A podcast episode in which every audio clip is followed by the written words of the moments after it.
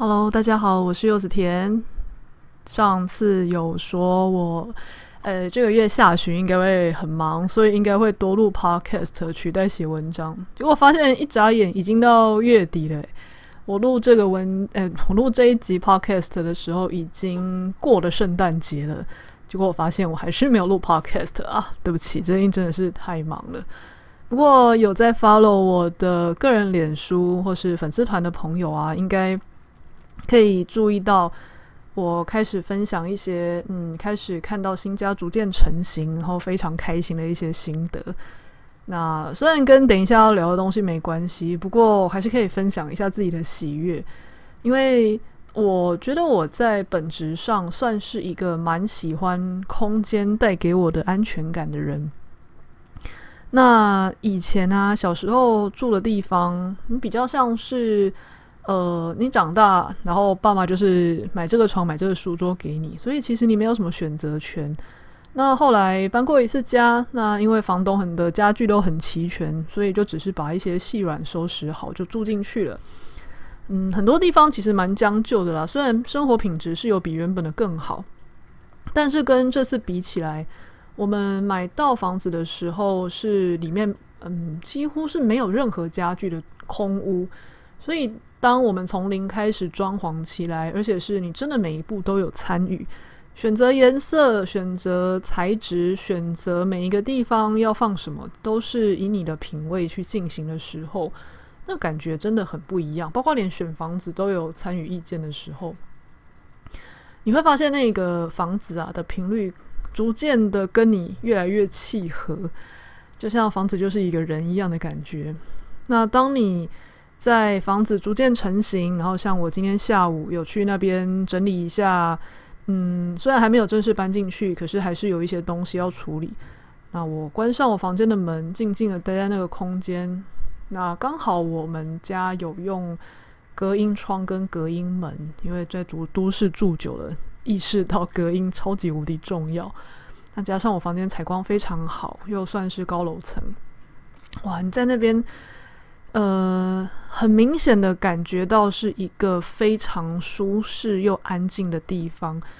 我那时候心里感觉我很像是在都市丛林里面住在树屋上，可以这样眺望下面，然后栋距又很大。你拥有城市里面的方便和安全，但是你同时又有像住在大自然里面的那种可以眺望啊，甚至安静的感觉。我真的觉得好奢侈哦。那。当然，我也是要感谢神明啦，因为这个东这个故事要说起来有点长，有兴趣的人可以到我的官方网站。那官方网站要怎么去呢？可以在我的粉丝团的置顶文那边有一个我的嗯存了我很多文章的网站叫，呃网址叫 yssuite.com。我里面有一篇写搬家的文章，叫做“搬家也需要神明助攻”，就是提到。我之前去旅行的时候，我觉得在乡村离岛这种地方，就好棒哦。我觉得在那边，呃，可以过着很悠闲又很自然的生活。可是又觉得我的工作好像不是很很适合离开，但是我也很重视生活品质，所以我那时候就跟神明许愿说，可不可以让我，呃，不管用什么方法，你用最适合我的方法，让我的。这个想要让生活品质的愿提升的愿望可以实现，就回来没一两个月，房原本的房东就说要收回房子，我们就开启了找房子的搬家之路。所以很幸运的就是各种因缘巧合，我们最后找到一个非常非常符合我当时许愿条件的地方。所以我觉得这真是太神奇了，身心灵走久了，有时候真的会发现很多。事情你想说怎么可能啊？但是当你呃那一些愿望跟让你的跟你的身心灵成长，或是当时我并不是基于那种很贪欲、很想要过上什么好日子啊，那种很过很爽的意念在许这个愿，而是我真的想要照顾好自己的身心灵。我希望宇宙能够在我嗯的能力范围，因为我就不可能自己。真的去买房子之类的，台北买房好贵哦。那但是我家里又在原本的地方住得好好的，我也不知道怎么改变。那用凭我的能力去租房子，可能也不见得能租到条件这么好的，我就让老天去安排。老天就是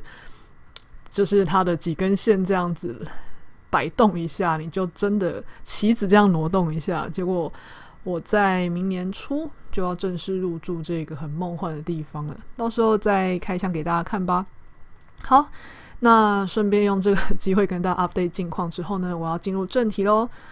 这一集我们要聊的议题叫做控制欲。控制欲这个东西，它有非常多的表现方式。那今天呢，我们想要聊的一个切点叫做过度关心。不知道有没有很多人有这种经验？那我就举我自己当例子好了。我有发现，我从以前到现在啊。我只要开始谈恋爱的时候，我都是一个蛮爱管闲事的伴侣。比方说，我可能会在交往之后啊，管说：“诶，你打电动打很凶，诶，诶，不要抽烟啦，诶，不要就是吃这么多啦，诶，你怎么没运动？不要喝含糖饮料，不要熬夜，或是你刚才应该念书啦，就是学生时期会这样子。那其实我发现。这一个特质啊，是在我学身心灵之后，我才发现这其实就是一种控制欲。以前年轻的时候，学生时期会觉得我是为你好啊，那不然就你如果要生气，那就都不要管啊。但是我的都不要管，比较像是一种怄气，而不是我真的觉得要尊重对方的自由。很多人在关系中。不只是对伴侣，或是在家庭关系中，也很容易对子女有这样的情况。对子女可能又更难放手，因为子女有呃，你需要示范或是纠正之类的呃问题，就是你可能真的需要去导正他。那到底怎样的导正是适当的？怎么样又是过度的？真的非常难拿捏。我这边先举。嗯，一般的伴侣关系作为问题好了，那我们等一下再延伸到家庭关系。在伴侣关系啊，因为对方基本上跟你一样都是对等的成年人了，问题应该会相对简单一点。可是对我来说，当我意识到自己对伴侣有非常容易多管闲事，甚至毛病越挑越多的习惯的时候呢，有时候对方开始反弹，然后当我也觉得自己这样没有很舒服，而且对方在没有遇见你之前，他也有这些坏习惯呢，他也是过得好好的啊。那我自己有跟自己说过，好，那就变成是我只要跟他讲就好了。那比如说，诶，不要晚睡嘛，那就一起早睡。那有跟他讲，也让他知道后果。那对方也是一个独立的个体了，他如果没有意识到这件事情的严重性，那就让他自己承担，而且有些人可能这时候就会说：“他我是他的伴侣，他身体坏掉，我不是也要扛责任吗？”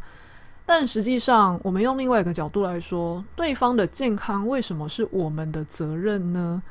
会不会是我们过度的把对方的议题往自己身上扛，而没有意识到，实际上每个人其实到最后都只能为自己的课题负责呢？那又或者是，其实我们也只是把我还不是为了你好，或是你生病了，或是以后要照顾你也是我负责，来当做是让自己不要停止继续控制、继续念对方的一个借口呢？那当我们觉察到这一点的时候啊，有些人会想说，实际上我还是想要一个真正独立、有想法、真正意识到这这件事情很重要的伴侣，而不是因为害怕或是呃想要说不要起冲突，所以才听话的伴侣。他希望对方是真的成长，然后意识到这件事情有独立性的，想要去做这件事，所以他尝试着开始。不要管，不要担心，只告知、邀请、分享。那有一部分的人啊，真的这样转念之后，他就真的做得到了。那我觉得很棒。不过也有一部分的人啊，包括连我在内，就算我这样想，发现到后来也只是在骗自己，说啊，算了算了算了，他呃，他要抽烟，那就让他抽吧。就是他要真的知道这件事情不好，或者是对身体的健康有损害，那这个东西才有用。那可是后来发现用这样子想啊，那个算了算了，比较像是让自己不要去想，不要生气，那是一种压抑怒气。实际上，我心里还是没有半点尊重，我只是嘴巴尊重而已。我又再一次在看向自己的内心发生什么事的时候，我发现一个很重要的议题，是我之前一直没有看见的，那就是当我想要把对方的独特性还给对方的时候，其实我是恐惧的，因为当我发现对方是一个独立的客体，其实他不需要我，他可以自己决定他要不要晚睡，他要不要熬夜打电动，他要不要抽烟，他要不要吃垃圾食物。当我发现自己实际上无法介入别人的人生的时候，我才会开始意识到，其实自己对他的人生是没有掌控权的，而这个事实让我感到害怕，而我不愿意面对这种害怕，所以我还是会想要管。这样讲起来会不会有一点抽象呢？呃，简单来说，好，嗯，比如说好了，我学生时期可能有一个伴侣。他是很爱打电动的，那当时我可能就会用身为女友的权利跟他说：“不行，你既然已经打了两小时了，你不能再打。”那当然啦、当时因为是学生嘛，可能对方还不知道什么叫做划清自己的界限，就是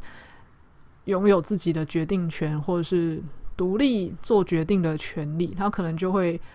表面上关掉，可是实际上我离开之后，他又偷偷再打。那如果是以我现在的观点来说，我其实会清楚地意识到，决定要不要熬夜打电动，要不要爆肝，实际上是他才有他的人生的决定权。就算我当时逼他关掉、没收他的电动，那也只是一个表象。但对于一个非常害怕自己失去对一个人的行为或是生命的掌控的时候呢，会让我感觉自己跟对方是没有连接的。而没有连接就代表什么？代表我有可能会失去他。那失去他，要么就是他可能哪一天会离开我，或者是他有这些不好的习惯，可能寿命减短，想很远，寿命减短会更早离开我，又或者是有不好的习惯，那可能他就不是一个那么好的人。那那么好的人呢，我也会觉得跟他在一起不开心。那两个人不开心，可能也最后走不到太久。这又会，这也会触动我对于可能未来会让彼此的关系不好，导致分开的一种恐惧。那这些东西听起来好像想太多，想很远，但是潜意识确实就是这样运作的。我们发现自己过度担心的时候，实际上就这样顺藤顺藤摸瓜，开始抽丝剥茧自己内在的感受的时候。往往都会发现，那是因为我们害怕去承认对方有独立性这件事。因为一旦承认对方有独立性，我们可能就要面对，我们不可能占有一个人，不可能控制一个人，而不可能控制一个人，就代表对方其实也有决定要不要长久跟我们在一起，或是照我们的意思行动。这对于一个缺乏安全感的人来说，实在是太可怕了。所以，不管怎么样，都一定很想要继续管，那就是想要去维持这个我有控制权的假象。好，那最后呢，我想要去总结一下：如果我们发现自己在伴侣关系或是小孩、亲子关系也有这种过度关心，或是过度想要控制对方的行为的时候，我们与其一直活在“我是为你好啊”或是我只。呃，这个东西本来就是因为为了你的健康，或是为了你的未来着想。与其一直活在这种感觉上是为对方好的借口里面，我们不如去问问自己说：其实我是不是害怕对方实际上不需要我？又或者是，其实我害怕对方有独立性？那有独立性代表他有脚，他可以选择不需要我，然后离我而去。那我是不是实际上根深蒂固的在为了这个事实而感到隐约的恐惧？那也因此，为了不想面对，所以我持续的去过度关心跟过度控制呢？如果发现自己有这样的问题的时候啊，回过头来先跟这样子的不安、跟这样子的控制跟焦虑待在一块儿。有时候我们没有试过，会不知道其实自己真的有能力去改变行为哦。比方说，当你今天很想要去管对方怎么会又吃垃圾食物，或是又晚睡的时候，你可以就是呃单纯进进一个善意的提醒说，呃啊，不过我这边可以分享一个小诀窍啦。我有发现很多人在劝对方呃要运动，或是要。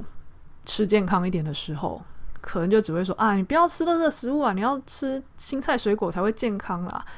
或者是嗯，诶，你不要喝含糖饮料会胖。大部分的时候啊，呃，这种太太过单一的说服方式，其实它有可它有可能只会造成反弹，因为它大部分的人都会觉得这种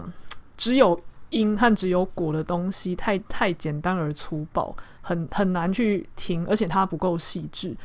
以我自己来说，我如果要劝对方去做什么事情的时候呢，比方说好了，我在劝家人要运动的时候，我不会只是说你去运动啊，运动对健康好，这当然是效果非常差的。可是因为我自己对身体的状态是比较有稍微研究一些。所以我可能会说，以你的身体状况来说，你现在可能会有一些容易呃心悸啊，或是你可能会觉得疲倦、肩膀酸痛的问题。那是因为你平常维持某个姿势太久了，你都没有运动的情况下，你的气血循环不好啊，或是你的筋膜太紧啊，怎样怎样怎样。所以你要去运动，这些东西就会因为气血循环，然后因为筋膜呃调整了而变得改善。那这个东西就不会是纯粹就说你要去运动才好，而是对症下药的跟对方说，你现在的这些问题是因为没有运动，然后基于某些原理才会得到这个结果。那很多人可能会说，哈，我才没有那个闲工夫去研究这些东西嘞。诶，如果你没有闲工夫去研究这些东西，却想出一张嘴管人家的话，凭什么说自己关心对方呢？是吧？但如果你是因为你平常就有照顾自己的习惯，像我的话，因为我有在尽量的学习怎么照顾自己。我学习这一些知识，是因为在我身上有用，所以我顺便分享给对方听的时候，对方就会知道我就是拿这个方法来照顾自己，而我只是告诉他，他也可以这么做。他接收到的这样的讯息，就足以让他认真思考这件事，远远的胜过。纯粹就是说你去运动了，而且通常这样叫的人，自己也不会真的认真运动，只是希望对方呃能够照自己满意的方式而活而已。好，那今天我们的议题呢就总结到这边。当发现如果自己有过度关心，或是背后隐含的是控制欲、是不安全感的时候呢，好好的去觉察自己背后的不安，学会去安抚自己，试着只要跟对方。讲自己懂的道理，然后讲完之后就放手。你可以就比如说刚刚的例子是运动嘛，我们跟对方说，因为你的身体状况这些跟运动有关，然后把这一些逻辑原理交给对方之后呢，你还是可以继续做自己的运动。那之后对方要不要运动没关系，他如果再找你抱怨身体哪边酸痛、心脏心脏又很无力的时候，再跟他讲一次原理。多讲几次之后，呃，你等于是用一个分享者的身份去，嗯，等怎么说呢？建议对方，然后是对方是自己做决定，他也长出了力量，而我们也因为